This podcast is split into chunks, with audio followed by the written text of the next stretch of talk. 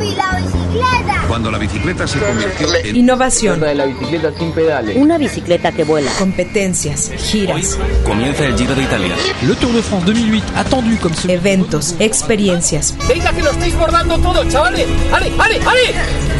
Las bicicletas ni son ni deben ser consideradas vehículos de segunda en las vías. La China Cycle 2013 es el paraíso de este fantástico invento de las dos ruedas. Políticas públicas, freestyle, paseos, novedades, pista, tecnología, noticias, montaña, campeonatos, mecánica, historias. Lance Armstrong, el campeón del cáncer y de siete veces el Tour de France, dice en su libro que la bici gusta tanto a los niños porque es el primer símbolo de independencia y libertad. Todo aquello relacionado con el mundo de las bicis, directamente a tus oídos.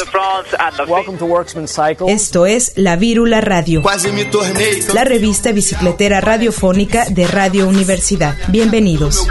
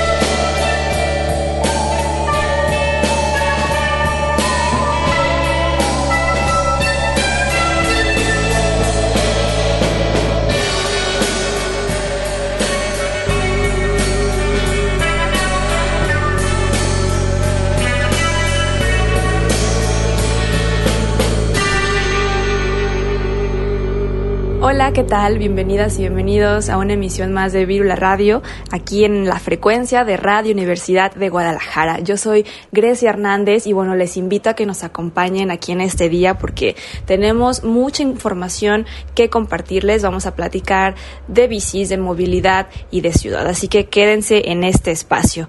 Acabamos de escuchar la canción Bicicleta Rota de eh, la banda Orquesta Roja y bueno, esta banda es muy interesante porque eh, han musicalizado obras de teatro, cortometrajes, han participado también en la radio FM, han producido álbumes y bueno, casi toda su música es básicamente instrumental, así que vale la pena echarle ahí un ojo y un oído a esta banda. Recuerden que estamos en las redes sociales como Virula Radio, en Facebook, en Twitter y en Instagram para que nos busquen, nos sigan y compartan eh, sus comentarios, eh, chequen nuestro contenido y demás. Bueno, el día de hoy tenemos eh, pues una em, serie de información muy surtida para que se queden aquí con nosotros. Vamos a empezar escuchando una producción sobre las ciclovías de Cusco.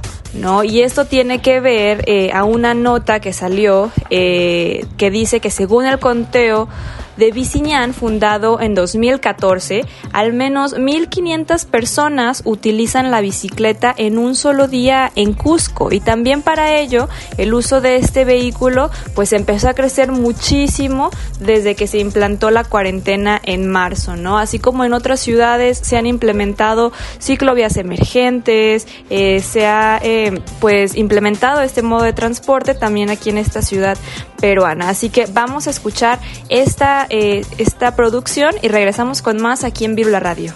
Escuchas Virula Radio.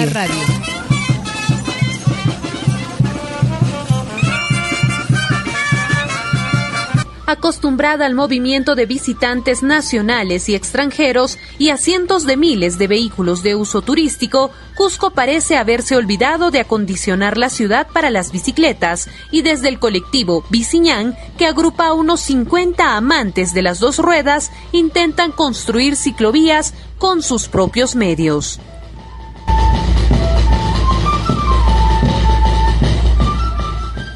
Según el conteo de Biciñán, fundado en 2014, al menos 1.500 personas utilizan la bicicleta en un solo día en Cusco. El uso de este vehículo empezó a crecer desde que se implantó la cuarentena en marzo debido al temor de la gente de contagiarse con la COVID-19 en el servicio de transporte público. Xiomara Ramos, vocera de Biciñán, contó que tras la cuarentena y ante la negativa de las autoridades de apoyar su proyecto, tuvieron que iniciar acciones por su propia cuenta para implementar unas ciclovías improvisadas. El dinero que tenemos no va a alcanzar solamente para la Avenida de la Cultura, pues nos encantaría que también podamos colocar señalética en San Sebastián y, en Tío, la Florida, pero no, no va a ser posible pues porque no tenemos más presupuesto. Sin embargo, este creo que vamos a lograr cubrir toda la avenida Cultura, tanto de subida y bajada, con rifas, colectas, donaciones y mucho ingenio, los ciclistas acondicionaron sus ciclovías con llantas y palos de madera para evitar invasiones y accidentes. Por ahora, solo les alcanza para implementar un tramo de seis cuadras en la Avenida de la Cultura en el distrito de Huanchac. Me, me traslado en bicicleta y lo que nosotros el grupo estamos haciendo es motivar a la gente, a la juventud, a las personas que realmente no se, se trasladan en lo que es el día de bicicleta, ¿no? Y decirle a los señores choferes que tengan su automóvil, que respeten ¿no? las, vías ciclistas que a veces nosotros conocimos y es un riesgo para los que andan en bicicleta. Con 13 kilómetros de longitud, la Avenida de la Cultura es la más larga de la ciudad y la única que tiene ciclovías en los tramos de los distritos de San Sebastián y San Jerónimo desde el 2009. En el resto de la vía solo se observan cuatro carriles para vehículos motorizados. Al concluir la cuarentena, Cusco y su parque automotor con más de 45 mil vehículos en circulación, según datos de la municipalidad provincial, se volvieron a apoderar de las pistas, incluidas las improvisadas ciclovías, y esto generó protestas. Eh, tú respeta al ciclista. Santiago, Municipalidad de Santiago, queremos ciclovías. Respeto al ciclista, ciclovías seguras. Ese es el cumplimiento a la ley número 3936. Al distrito de Huanchac también se le pide ciclovías, queremos ciclovías. La estructura inca del centro de la ciudad no es apta para ciclovías por tener calles estrechas en algunos tramos. La regidora Melina Farfán dijo que iniciaron los trámites con promovilidad del Ministerio de Transportes para implementar un diseño adecuado en Cusco que ya han derivado la información de los documentos respectivos para que haya un diseño de la red y también las secciones en las cuales se van a implementar este tema de las ciclovías están en un proceso de trámite y también están en coordinación entre la Municipalidad Provincial de Cusco y también para movilidad. Es muy complicada el, el hecho de, de, de, tener una ciudad que es centro histórico y más aún patrimonio cultural, pero de todas formas consideramos que es muy importante mantener un diálogo abierto con los de la Dirección Desconcentrada de Cultura Mientras el mundo se adapta a la nueva realidad, los integrantes de Biciñán hacen lo posible por garantizar la seguridad de los ciclistas que cada día crecen no solo en Cusco, sino en el mundo entero por la nueva normalidad. Ellos aún tienen la esperanza de que en la ciudad imperial también se respeten los derechos de los ciclistas y que más adelante puedan volver a montar su bicibús de forma segura en las calles. Estamos de regreso y bueno, a propósito de esto que comentábamos anteriormente sobre eh, el uso de la bicicleta como un eh, transporte emergente en tiempos de, de emergencia, de pandemia, eh, pues hay que ver lo que está sucediendo en nuestro país, en nuestra ciudad. Vemos que en la Ciudad de México acaban de hacer una rodada precisamente para defender la ciclovía de la ciclovía emergente de insurgentes para pedir que se quede también como como algo permanente, porque igual aquí como sucedió en Guadalajara con la ciclovía de Guadalupe, pues las personas argumentan que no se usa, que estorba, que hace más tráfico y bueno, hace algunos días salieron los ciclistas a decir aquí estamos, por supuesto que sí se usa y queremos que se quede, además queremos que se implementen más corredores ciclistas. Así que, eh, bueno, hay que darle difusión, hay que darle voz y apoyo a estas ciclovías, ¿no? Si se están implementando, hay que usarlas. Eh, las ciclovías, recordemos que nos proporcionan seguridad al momento de trasladarnos en bicicleta, así que hay que usarlas, hay que hacernos visibles en las calles. Ahora vamos a escuchar una producción que eh, esto le corresponde a, a, Cycle City, que es un, un proyecto eh, de comunicación precisamente también como nosotros, pero de la Ciudad de México. Un saludo y un gran abrazo para todo el equipo, a Ramón y, demás equipo. Eh, esto es sobre los repartidores en la Ciudad de México, que también vemos que en estos tiempos de pandemia también se disparó todo esto porque ya no podemos ir a restaurantes, etcétera, así que todo es por pedido y muchas de las plataformas eh, que se utilizan pues también eh, tienen a, personas que usan la bicicleta para repartir, ¿no? Así que vamos a escuchar a ver qué, nos preparan aquí eh, este contenido de Cycle City.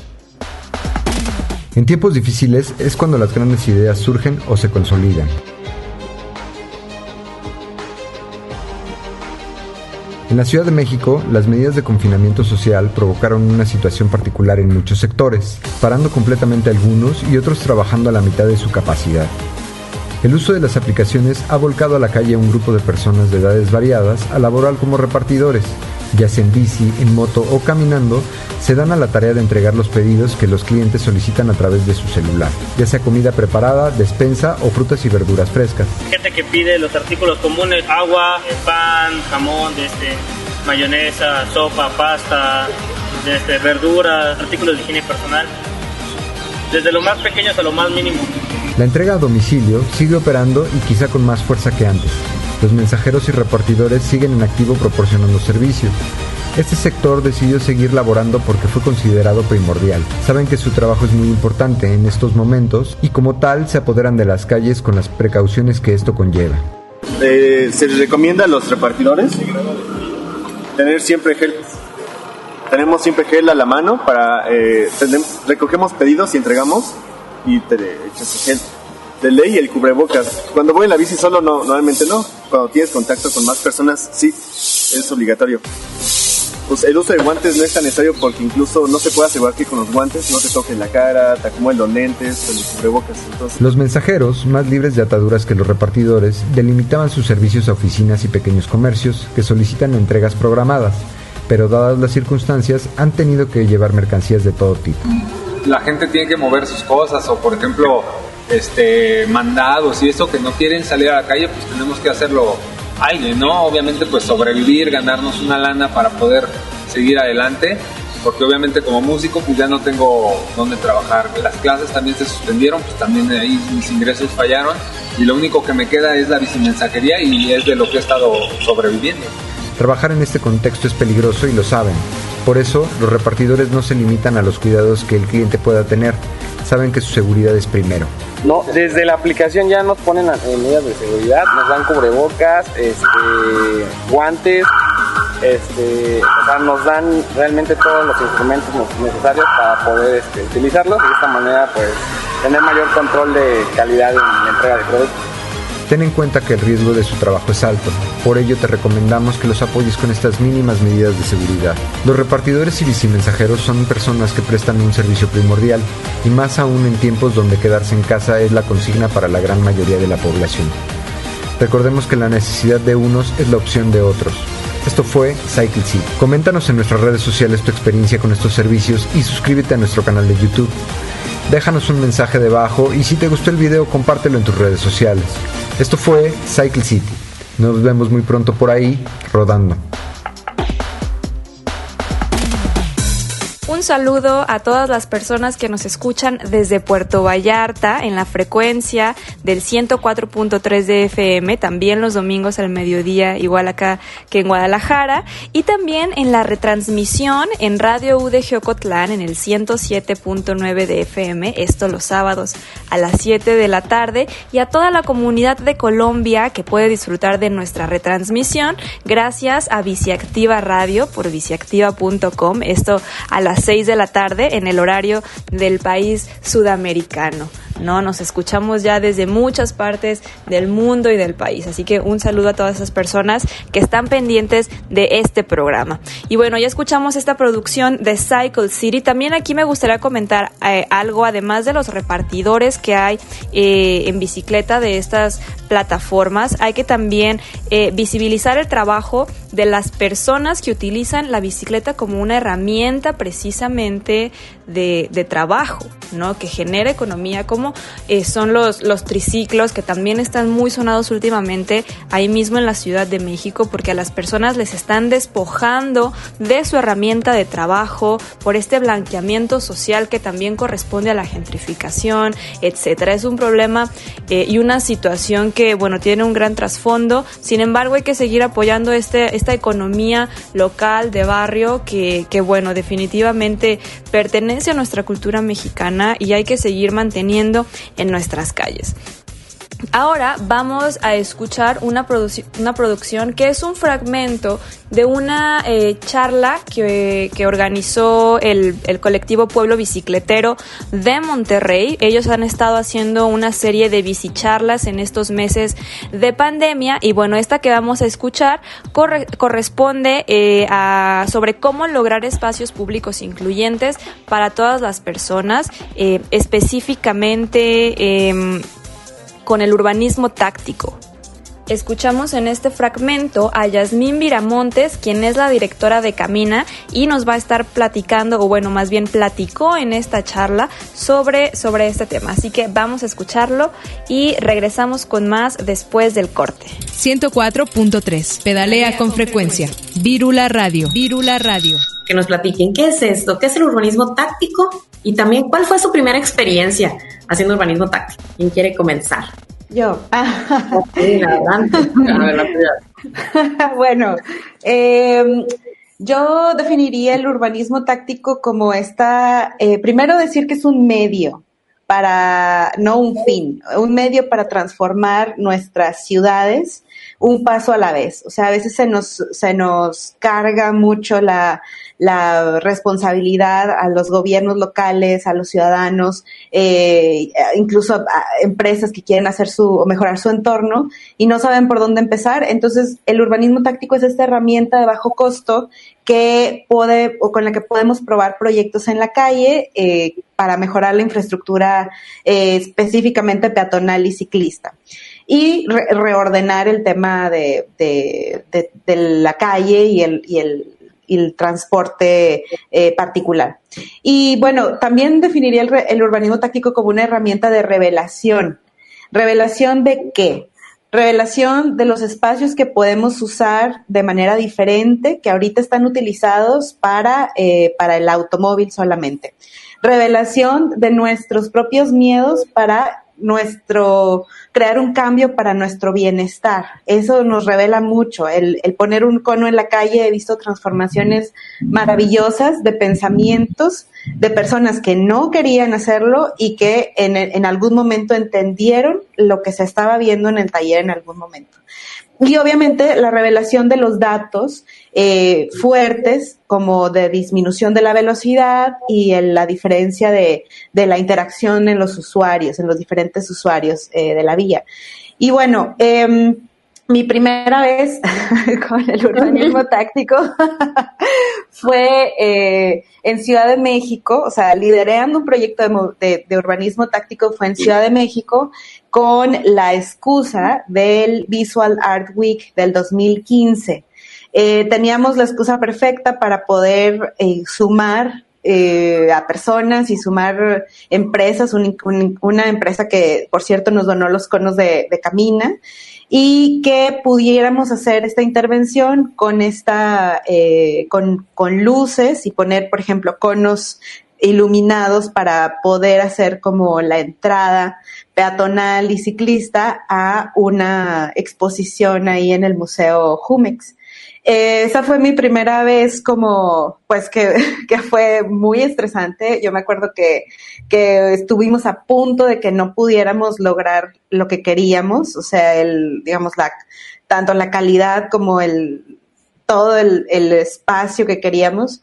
Eh, hubo muchas gestiones que se tuvieron que hacer detrás y bueno, ahí de verdad que agradezco mucho a, a las personas que estuvieron presentes en ese en ese entonces me acuerdo que estaba el, el actual diputado este Javier Hidalgo eh, como parte de la, de la delegación este Miguel Hidalgo ahí en Ciudad de México y Paola también que nos estuvo apoyando con, con, el, con los conitos de la biciescuela, también nos trajimos de, de, la, de la alcaldía Miguel Hidalgo y estuvimos ahí haciendo. Entonces, pues fue, fue una, una parte bien satisfactoria, bien interesante, porque pues como que a partir de ahí empezamos a redefinir y a definir los procedimientos que, que después ya podemos compartir en este tipo de, de charlas.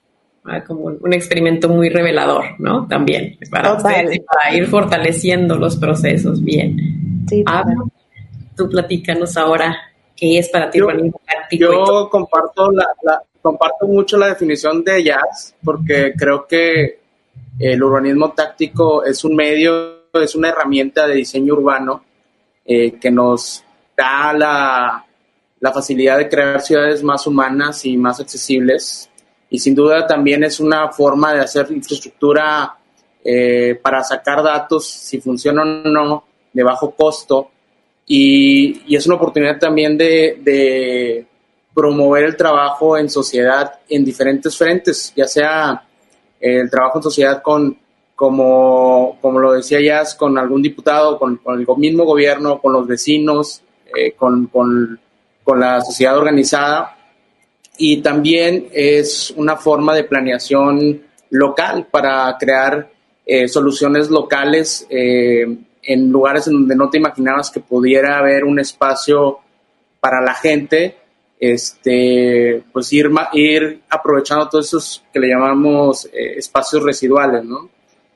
Y bueno, de mi primera vez, eh, creo que eh, ahorita lo comentaba, tenía a, a lo, probablemente lo hice sin saber qué era urbanismo táctico en algún momento, pero cuando ya estaba más consciente de eso fue cuando fui parte de un colectivo en Ciudad Victoria, que es mi ciudad natal, eh, Tamaulipas, en donde estaba con el grupo eh, Victoria en Bici y andábamos luchando por crear infraestructura ciclista desde el 2012, 2013 y por ahí nos tocó hacer como unas brigadas donde empezamos a, trazar ciclovías y a, y a, hacer señalética en un esfuerzo que hicimos como colectivo para cerrar una calle los domingos que se llamaba Libre 17 junto con el, con el alcalde en turno. Este, al final de ahí salieron muchas cosas muy, muy padres de ese colectivo, pero creo que ahí fue la, primera vez que, que experimenté el placer de, de intervenir un espacio público con, con mis manos.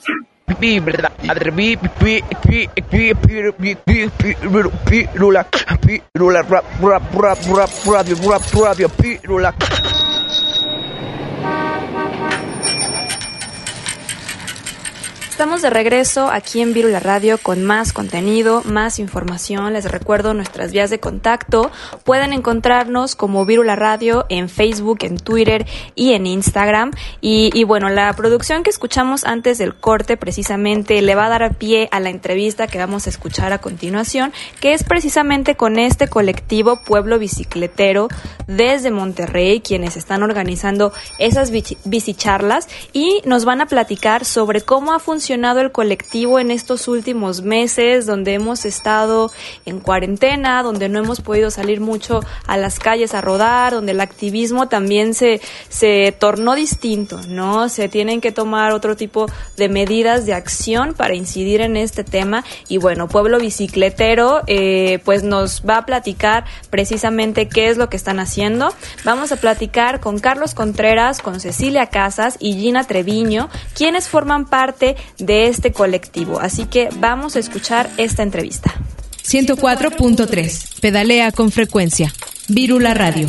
Bueno, pues eh, el día de hoy estamos, vamos a estar platicando con Gina Treviño, Cecilia Casas y con Carlos Contreras. Ellos forman parte del colectivo Pueblo Bicicletero eh, desde el norte de, del país. Así que, ¿cómo están, chicas, chicos?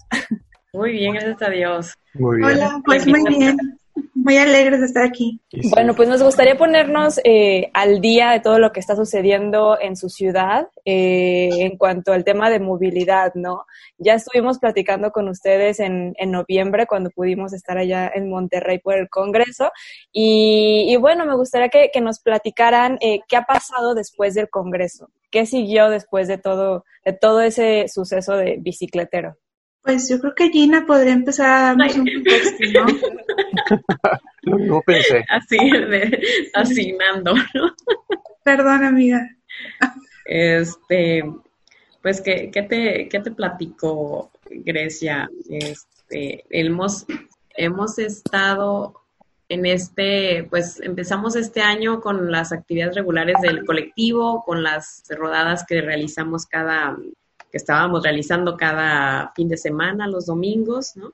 Seguimos tristemente con, con eventos de bici blanca aquí en Monterrey, o sea, ha habido, ha habido muchos en, esta, en estas fechas y ahora que regresamos también, que hemos estado durante la contingencia, eh, se, ha, se ha incrementado el número de, de, de, muertes ciclistas aquí en la ciudad y eso ha creado también como este, movilización dentro de, pues, en, el movimiento ciclista aquí en la, en la ciudad, ¿no?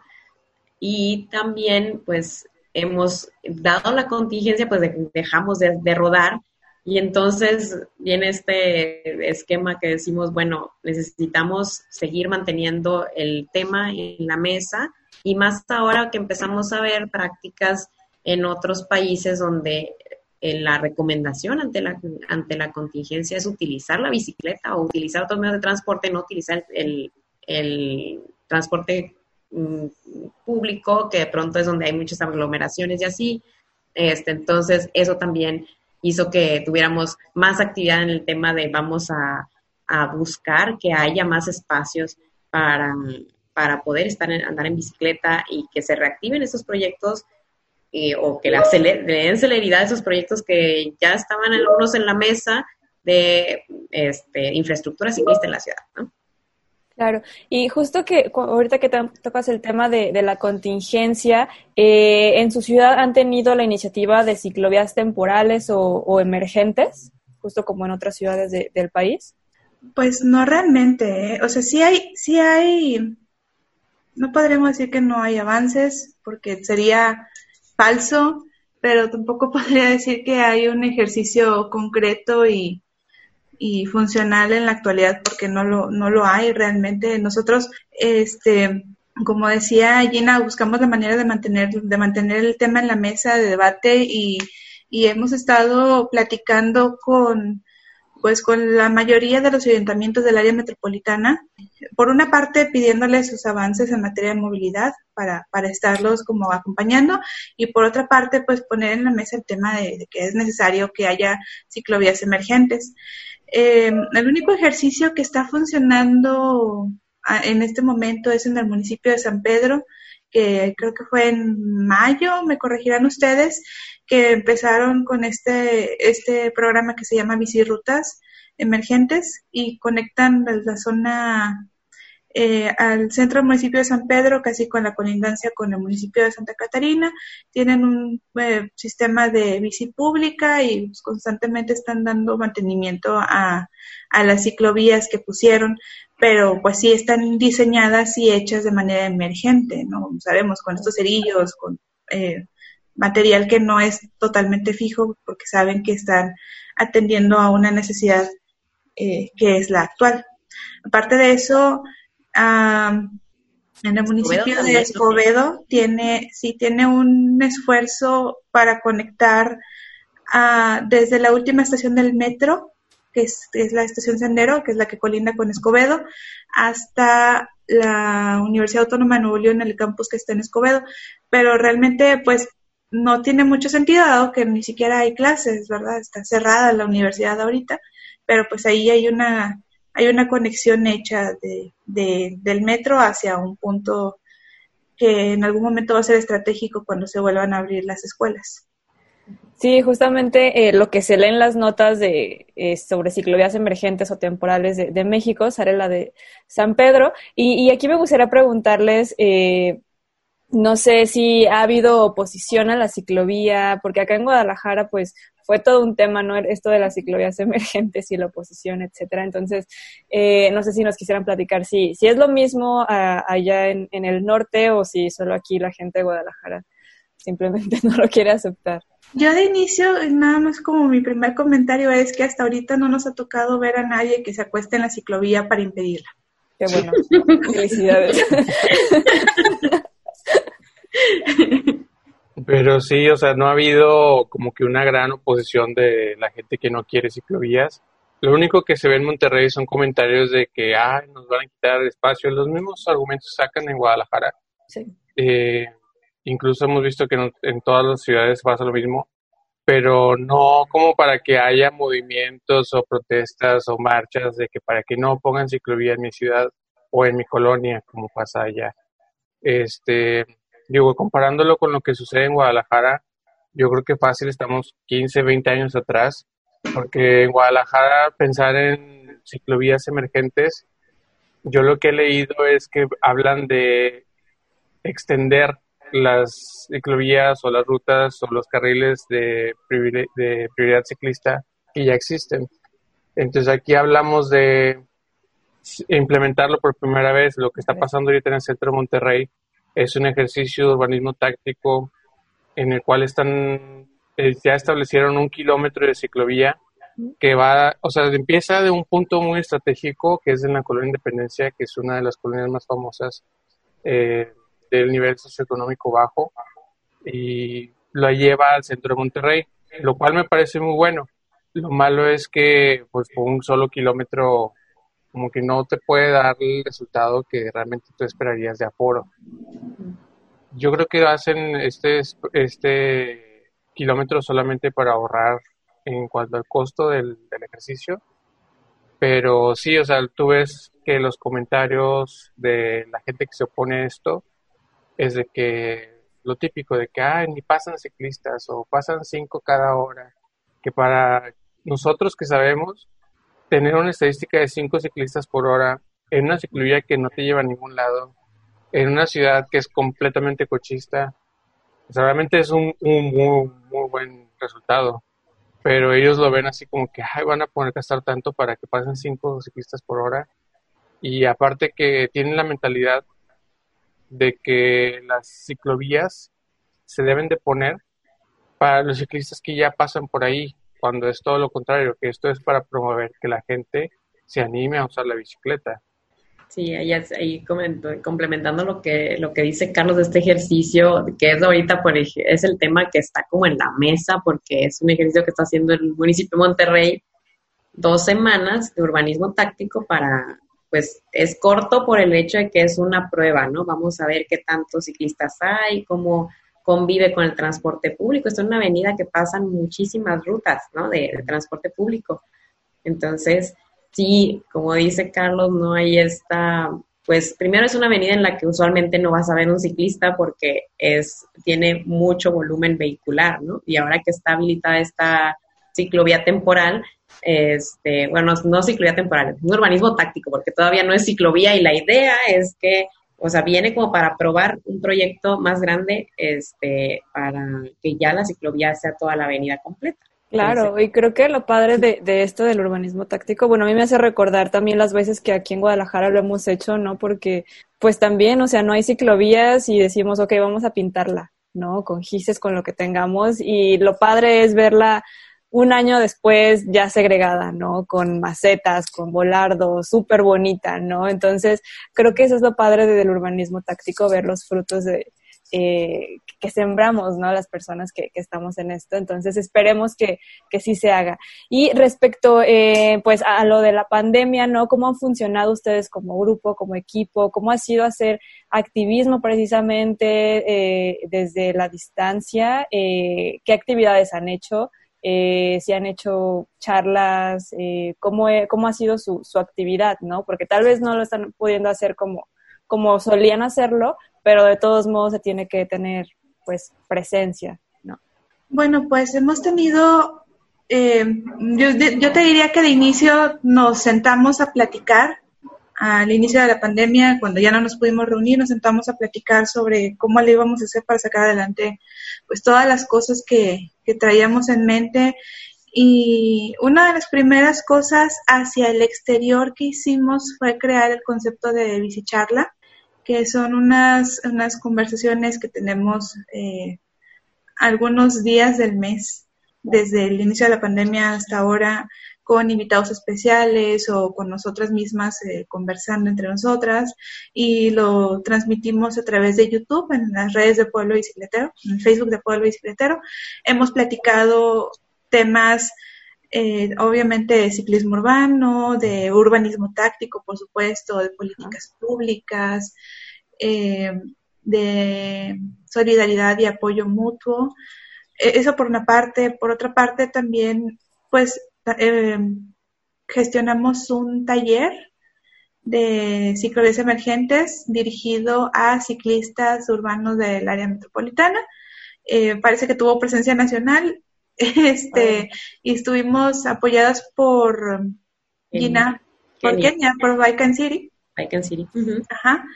Eh, otra de las actividades que hicimos hacia afuera fue esto que te comentaba hace rato de hacer este enlace con los municipios del área metropolitana. Con ellos también tuvimos un conversatorio en el que nos sentamos a platicar, a preguntarles a, a las áreas de, de ingeniería vial, de desarrollo urbano de los municipios, de movilidad sustentable, pues qué estaban haciendo en el tema de, de las obligaciones que tienen como municipios para implementar o hacer efectivas las disposiciones de la Ley de Movilidad y Accesibilidad del Estado de Nuevo León.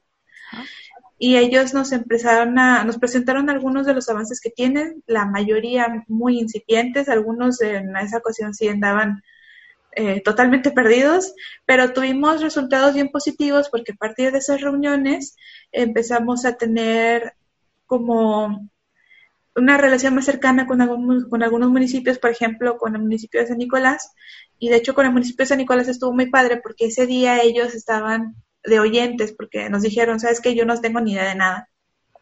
Y en la siguiente ocasión que nos sentamos a platicar con ellos, ya tenían un proyecto muchísimo mejor armado.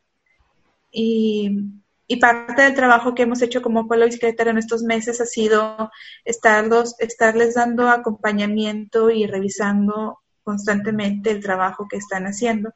Al punto de que, por ejemplo, en San Nicolás pasó que ellos decidieron participar en este concurso del que lanzó la SEDATU para, para que algún, para que los municipios tuvieran apoyo de la SEDATU en la, en la implementación de ciclovías emergentes.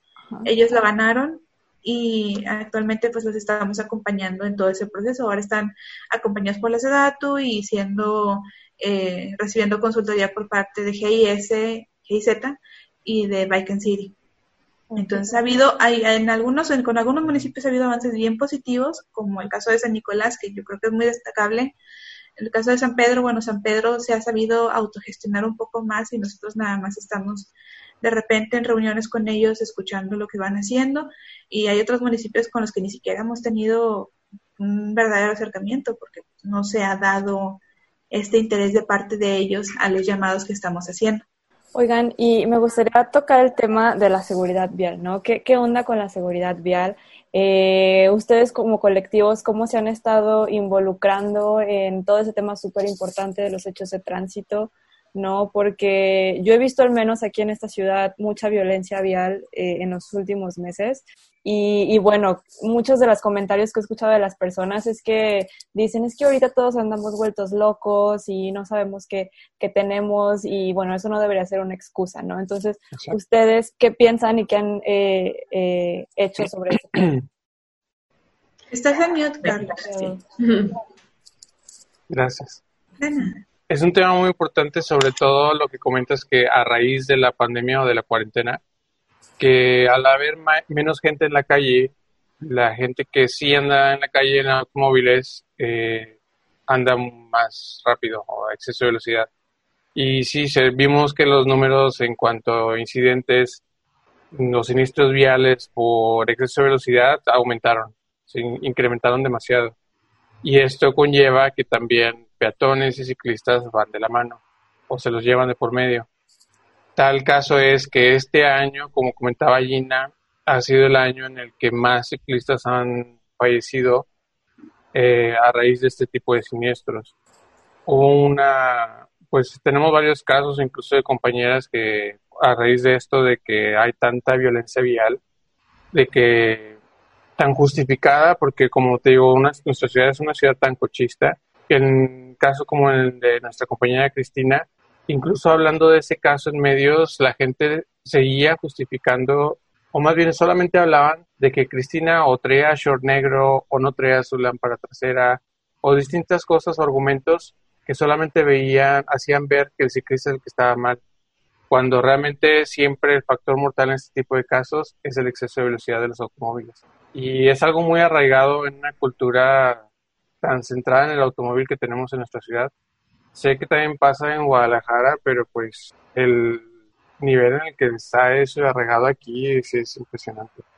Sí, me hiciste recordar algo que la otra vez estaba entrevistando, no sé si conocen a Daniela Suau, es una chica chilena que también está muy metida en este eh, activismo de la movilidad, vino al Foro Mundial de la Bici, etcétera. Y, bueno, ella, hacía, ella decía que el usar casco o luces es como traer falda a las mujeres, ¿no? Si no lo traes es tu culpa, si lo traes es tu culpa, ¿no? Entonces seguimos victimizando a la persona porque traía o no traía casco, como por si traía o no traía luces, etcétera, ¿no? Entonces me, me recordó esta, esta analogía que hace que, que sí es cierto, ¿no? O sea, no es ni ninguna excusa, tal vez el casco a veces ni te salva la vida. Eh, entonces creo que viene de toda esta cultura eh, cochecentrista. Pero bueno, platicando de, pueblo bicicletero, ¿qué se viene para el colectivo? ¿Cuáles son algunas de las actividades que tienen pendientes? También algo que, que está bien padre que, podemos disfrutar ahora mientras estamos todavía en casa es que las actividades que son en línea, por ejemplo, las podemos disfrutar desde otras partes del mundo, del país, entonces podemos estar ahí eh, pues interconectados entre, entre todas las personas, ¿no? Entonces, compartan para también seguirles. Eh, Sí, toca. Yo creo que te toca.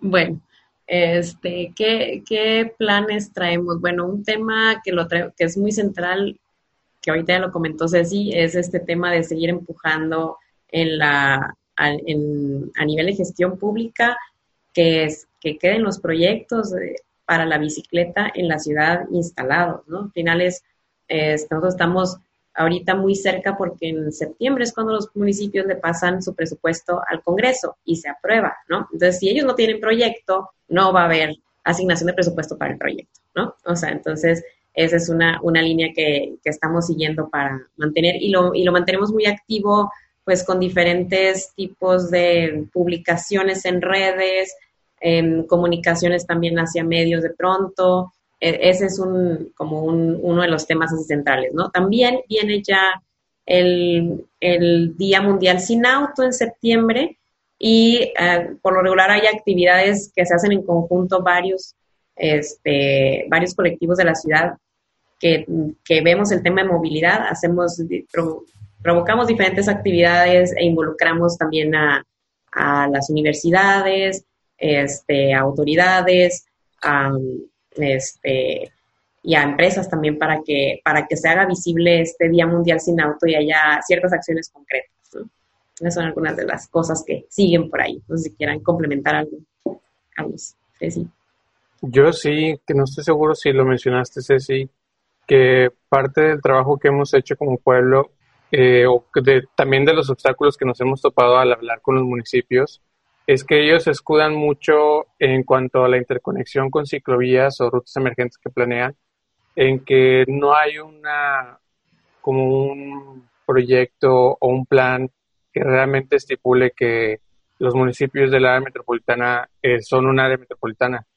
Entonces no trabajan en conjunto como municipios para crear este tipo de proyectos y Pueblo ha hecho eso. Incluso tuvimos una plática, una charla en línea con servidores públicos de cada municipio para que se compartieran sus proyectos y supieran que estaban avanzando cada uno y así todos avanzaran en tema de movilidad sostenible y de las rutas emergentes.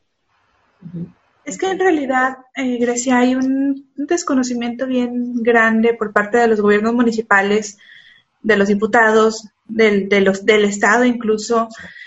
Hace rato eh, estuve yo en una reunión con un diputado local justamente para hablar de temas presupuestales. Y él decía, es que, es que debe de haber un plan para, para implementar ciclovías. Y uno de los, uno de los este, compañeros que, que estaba en esa junta, este César, me decía, bueno, pero es que ya existe, se llama Biciplan, está desde 2014. Tal vez le falta una actualización porque el gran tema que, Pueblo ha discutido desde que nació el biciplan es que nunca se implementó. Entonces, han pasado que seis años y, el único tema que, que, tiene el biciplan ahorita es que tal vez la información estadística con la que cuenta ya no es tan vigente como era entonces, ¿no?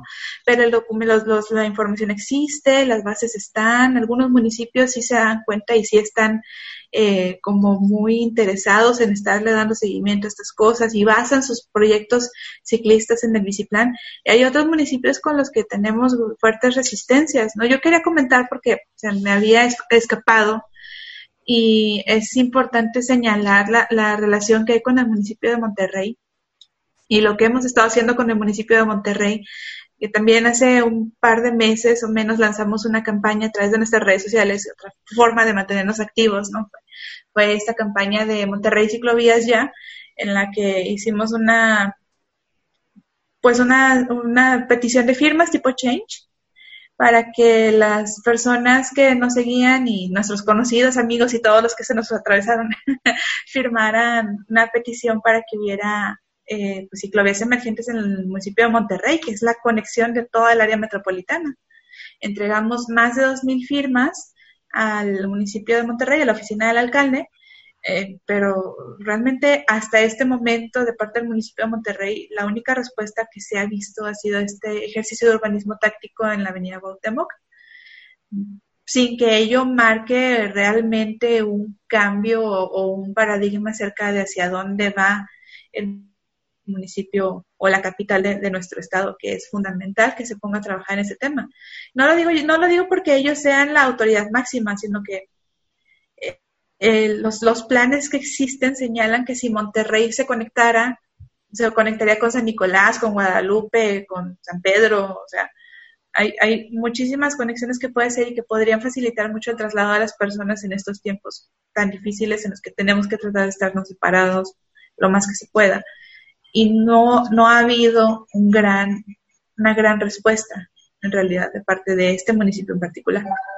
Claro, y ahorita que lo mencionas, eh, Cecilia, eh, en realidad funciona y aplica también, por ejemplo, para, para el área metropolitana de Guadalajara, ya que nuestros radioescuchas, pues la mayoría son, son de acá. Eh, estamos muy centralizados en eh, los municipios que están eh, con más actividades, Guadalajara, Zapopan, Tlaquepaque, Tlajomulco, pero no todos ellos están interconectados eh, con ciclovías, por ejemplo, ¿no? Guadalajara concentra el mayor número de kilómetros de ciclovía, por ejemplo, Zapopan también tiene algunos, pero pues están muy eh, desconectados en los otros municipios que también forman parte. Entonces, nosotros acá tenemos este fenómeno de los periciclistas, ¿no? Personas que vienen de El Salto y que se van hasta, que es un municipio, entonces cruzan toda la ciudad eh, sin ciclovías, entonces es el mismo, es el mismo problema, ¿no? La, la conectividad de, de, esta infraestructura.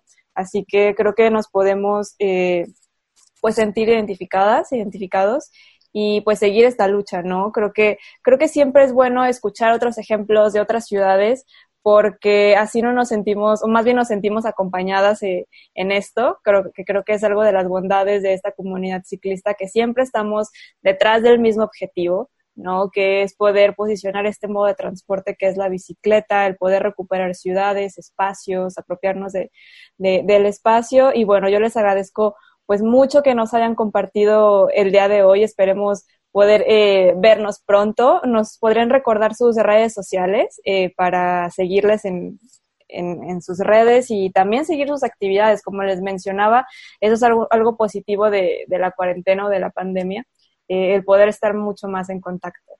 Pues en redes sociales principalmente estamos en Facebook e Instagram. Nos encuentran así como Pueblo Bicicletero. Este, también en YouTube, en YouTube es donde tenemos las charlas y aparte tenemos todo el contenido, ahora que mencionas que el congreso del año pasado que fue aquí en Monterrey, todo el contenido que tenemos de las conferencias está en nuestro canal de YouTube. igual nos encuentran así como Pueblo Bicicletero para que lo revisen. También estamos en Twitter como arroba somos visibles con B, grande de bici. Sí, perfecto. Pues muchísimas gracias y eh, nos estamos viendo muy pronto. Gracias, Grecia. Gracias.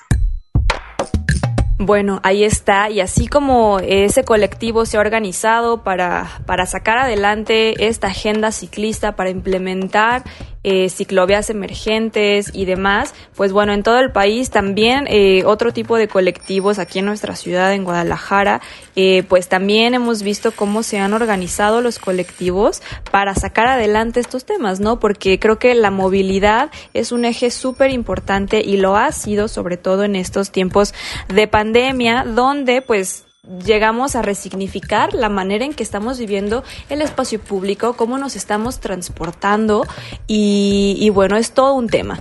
Pero se nos está acabando el tiempo, agradecemos mucho a las personas que nos acompañaron el día de hoy en este programa, eh, a nuestro productor Sebastián Cecillón, a Radio UDG en Vallarta, Radio UDG en Ocotlán, también a Biciactiva, Cycle City, que, que bueno, ya, ya les extrañamos, les mandamos un saludo. Y bueno, yo soy Grecia Hernández, nos escuchamos la próxima semana con más información aquí en Viro la Radio. J'ai utilisé le vélo toute ma vie. J'utilise le vélo pour aller au travail.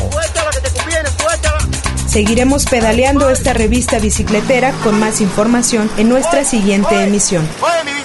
Hasta la próxima. Que aquí aprendí a andar en bici cuando al final del día descubrimos que entre pedal y pedal dejamos mucho de nosotros mismos con tan solo dirigir su curso al destino más acertado. Pedaleando, pedaleando, salí de mi casa un día. Pedaleando.